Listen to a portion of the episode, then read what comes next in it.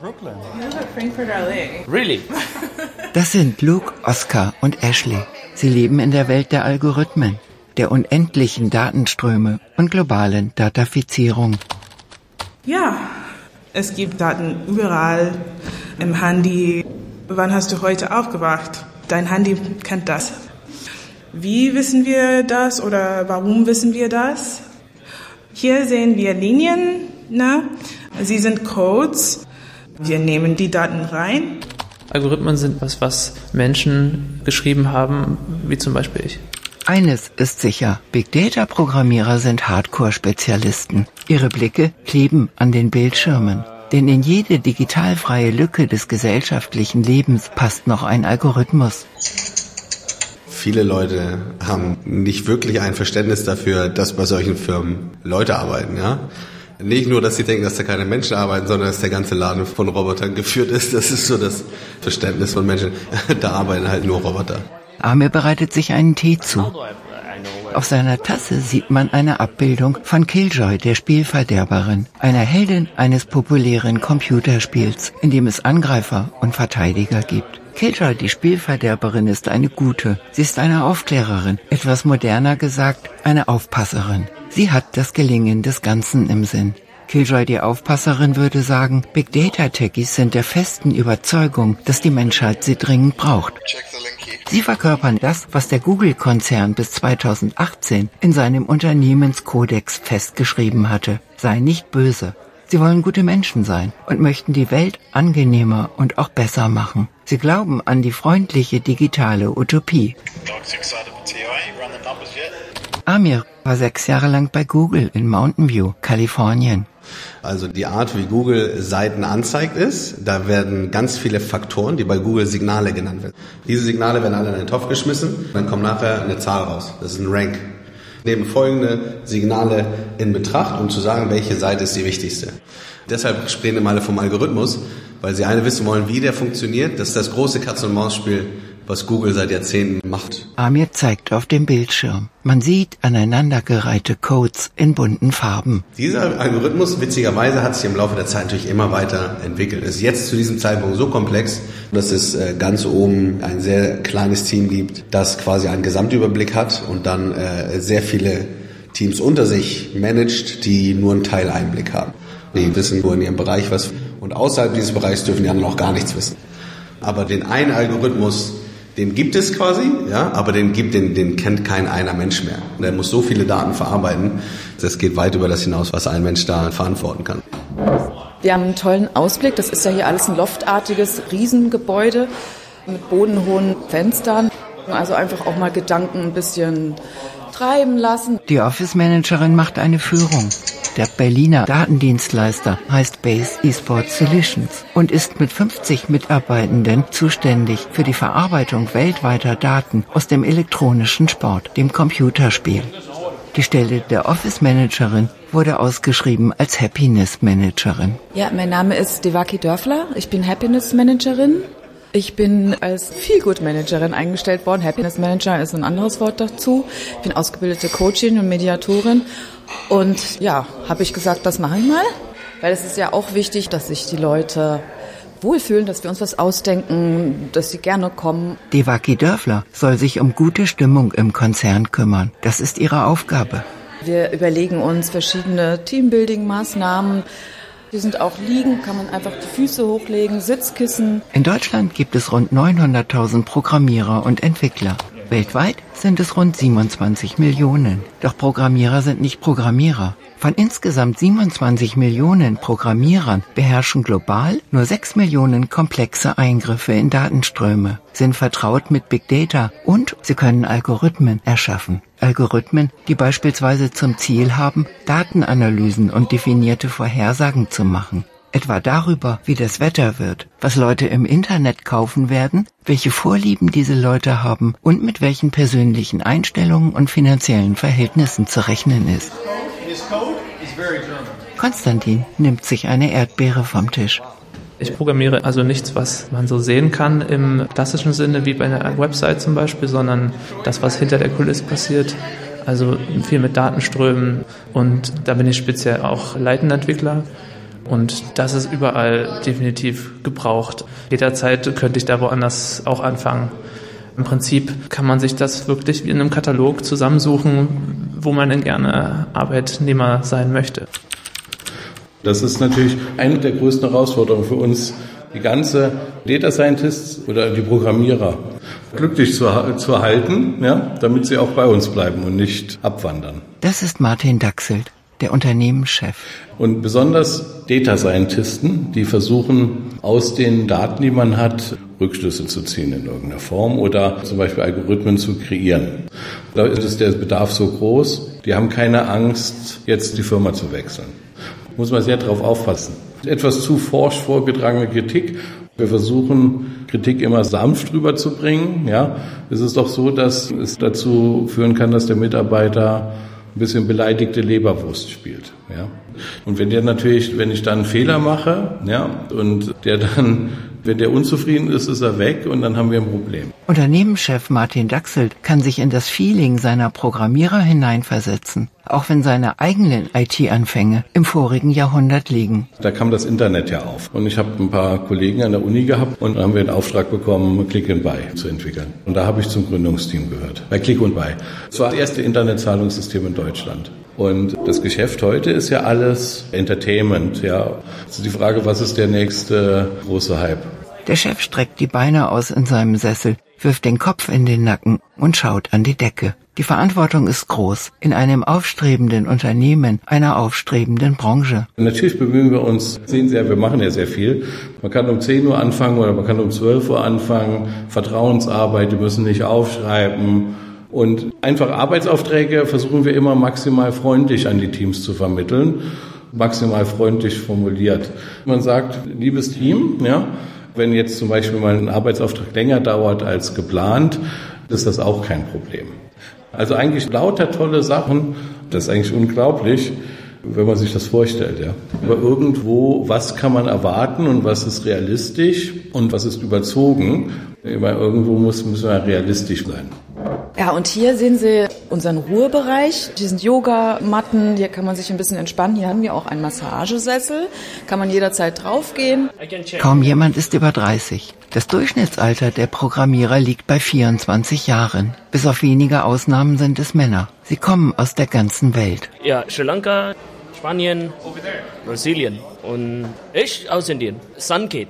S-A-N-K-E-T. Ich komme aus New York City, Manhattan und ich habe in Berlin gewohnt seit 2016. Ashley ist Amerikanerin und lebt in Berlin-Kreuzberg. Es ist schon ein paar Jahre, seit ich programmiere. Ich habe viel über Daten gelernt man kann so viel über Lebensgewohnheiten lernen mit Daten. Die Data Scientistin schnippt einen Kekskrümel von der Tastatur. Sie engagiert sich für weibliche Gaming-Gruppen und Black Lives Matter. Für politische Dimensionen der Datensammelei fühlt sie sich nicht zuständig. Okay, die Gesellschaft hat vielleicht ein bisschen deprimiert mit Daten. Aber für mich ist das sehr schön. Wir sind auch ähm, alle ähm, ziemlich jung und das ist auch sehr schön. Im Wohlfühlbereich des IT-Konzerns ist Stimmung. Killjoy, die Aufpasserin, würde in Erinnerung rufen, dass es Computer und die Verarbeitung von Digitaldaten erst ein halbes Menschenleben lang gibt und dass die Ahnung von den ungeheuren Möglichkeiten, die im Big Data und im Boom der Algorithmen stecken, das Menschenvolk noch gar nicht in kritischer Aufmerksamkeit versetzt, sondern dass das Menschenvolk sich noch in der Ära des erschrockenen Duldungszustands befindet. Also wenn global alle Programmierer von einem Tag auf den anderen aufhören würden, ihren Job zu machen, dann würde sehr schnell sehr viel zusammenbrechen. Google und Netflix ist das Erste, was natürlich zusammenbrechen würde, wahrscheinlich noch vor den Straßen und den Krankenhäusern. Und das ist natürlich was, was alle Menschen betrifft, weil jeder will ja gerne Netflix schauen am Abend. Zum Beispiel kein Amazon mehr. Also die Welt wird nicht in den Ruin getrieben. Es wird einfach nur der Stand von vor 40 Jahren wiederhergestellt. Das ist eine okaye Welt, in der man leben kann, aber die ganzen komfortablen Neuerungen der letzten Jahrzehnte wären hinüber. Es würde noch Radio und Fernsehen funktionieren. Dann ist hier auch noch mal zu Lingen ein großer Bereich, auch hinter einer Glasfläche, weil das auch akustisch auch mal gesichert sein muss, ne, was nach außen kommt. Und das ist der Data Unit Bereich. Hier werden alle Daten verarbeitet. Die Data Unit ist abgedunkelt. Nur die Displays werfen Licht in den Raum. oh, Die begehrten Fachkräfte bearbeiten die Tastaturen. I'm useless. Ich bin nutzlos. Die haben sich T-Shirts gedruckt, ja, mit dem Slogan des Managements sozusagen I'm useless als Protest gegen das Management. Martin Daxel, der Unternehmenschef, rückt sich die Brille zurecht. Die wollen sehr viel Mitsprache, also Mitspracherecht oder sie wollen sehr viel eingebunden sein in Entscheidungsprozesse. Ja, also das ist für die Mitarbeiter sehr wichtig. Und dann kann es leicht passieren, dass zum Beispiel, dass da sich eine Vorstellung entwickelt, man kann bei allem mitentscheiden. Und dann auch das Management versuchen, unter Druck zu setzen. Und das ist ganz schwierig, wenn das mal anfängt und so hochkocht, ist es ganz schwierig, das wieder einzudampfen. Ja? Wir hätten eigentlich verhindern müssen, dass es überhaupt zu diesem Status kommt. Kann man ja ganz offen sprechen. Wir hatten ein Team, ja, die, die sind mit der Entscheidung des Managements nicht einverstanden gewesen. Und dann hat sich fast so eine Art Arbeitsverweigerung äh, breit gemacht. Äh, wurde dann so eine Art Proteststimmung, wie man so einen Studentenprotest sich vorstellt. Und das ist dann der Konflikt. Für die, die Leute, die dann glauben, es ist Demokratie, es ist keine Demokratie, sondern es ist eine professionelle Firma, die Gewinnerzielungsabsichten hat. Der Chef hebt bedauernd die Arme. Seine Aufgabe ist es, die Interessen der Firma mit den Gefühlen der Programmierer zusammenzubringen. Seine Funktion als Zusammenbringer versteht er als absolut elementar, ja fundamental. Wettkampfhärte. Das haben wir schon von einigen Mitarbeitern als Feedback bekommen, dass sie das nicht gut finden. Bis es bei manchen Mitarbeitern sagen, da würden sie, das können sie, wollen sie nicht, da gehen sie lieber irgendwo anders hin. Uh, so go on the settings. Ein Videomeeting findet einmal in der Woche statt. Die Anwesenden sitzen am Konferenztisch. Zugeschaltet sind Programmierer, die momentan im Homeoffice sind. Die Hälfte ihrer Arbeitszeit verbringen sie zu Hause, nach einem mittelschweren Kampf mit der Unternehmensleitung. Eigentlich gilt in dem Metier strenge Anwesenheitspflicht. Auch bei Google ist das so. Ich finde, dass man definitiv sich selber seine Freiheiten schaffen muss. Was ich sehr gut finde, ist, wenn alle ein bisschen Mitspracherecht haben. Das ist total wichtig. Konstantin und Johannes rühren ihre Shakes um. Auf Platz 1 im Negativ-Ranking befindet sich die Härte des Marktes, beziehungsweise das, was davon abfärbt auf den Chef. Ich brauche einen gewissen Spielraum. Ansonsten würde ich gehen. Wenn der Chef ein Arschloch ist. Ashley zieht die Augenbrauen hoch. Ja, wenn es gibt nicht genug Freiheit, ist das ein Problem. Wir können das nicht. Nein, man kann nicht einfach sagen, ja, ich bin hier der Chef. Für mich geht das nicht. Ich muss mir gar nichts gefallen lassen. Ich kann jederzeit einfach rausgehen und dann ein neues dann geht es hier weiter rechts rum in dem Bereich, in dem wir regelmäßige Essen haben. Also gibt es ein Buffet, wird Essen bestellt und wir können dann einfach hier zusammensitzen. Die Happiness-Managerin Devaki Dörfler breitet die Arme aus. Man sieht Falafelberge, riesige Platten mit Kebab und Baklava, gebratene Sardellen und Ketchup. Türkische Küche, das haben wir eigentlich in regelmäßigen Abständen. Und da haben wir allerlei natürlich für Vegetarier auch was dabei, für die Veganer auch was dabei. Ashley und die anderen am großen Buffet greifen zu. Essen kann man, wann man will. Es ist rund um die Uhr etwas da, wegen der flexiblen Arbeitszeiten. Luke am Veganer-Buffet fällt eine ölige Olive auf die Hose, was ihm nichts auszumachen scheint. Er trägt einen schwarzen Anzug, etwas knittrig und durchgenudelt und ein weißes Leinenhemd mit Stehkragen. Auf Platz 1 im Positiv-Ranking befindet sich mit weitem Abstand die Abwesenheit von Langeweile.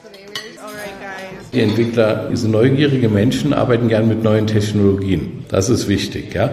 Programmierer arbeiten die Nächte durch, wenn die Aufgabe eine spannende Herausforderung ist. Wenn wir die machen lassen würden, würden die immer das Neueste, ja, das sind die neueste Programmiersprache, die neueste Datenbank, die vielleicht noch gar nicht ausgereift sind, nehmen dass es ein interessanter Job ist, ist unglaublich wichtig. Das heißt, Wenn ein Mitarbeiter sich unterfordert fühlt und es nicht mehr spannend, wird er sich ein, etwas Neues suchen. Der Unternehmenschef weiß es. Er hat wenig Einfluss. Im Zweifelsfall treffen die dann die Abwägung. Mir ist es vielleicht wichtiger, eine interessante Tätigkeit zu haben mit etwas niedrigem Gehalt als jetzt das absolut höchste Gehalt. Der hat ja auch keine Existenzsorgen.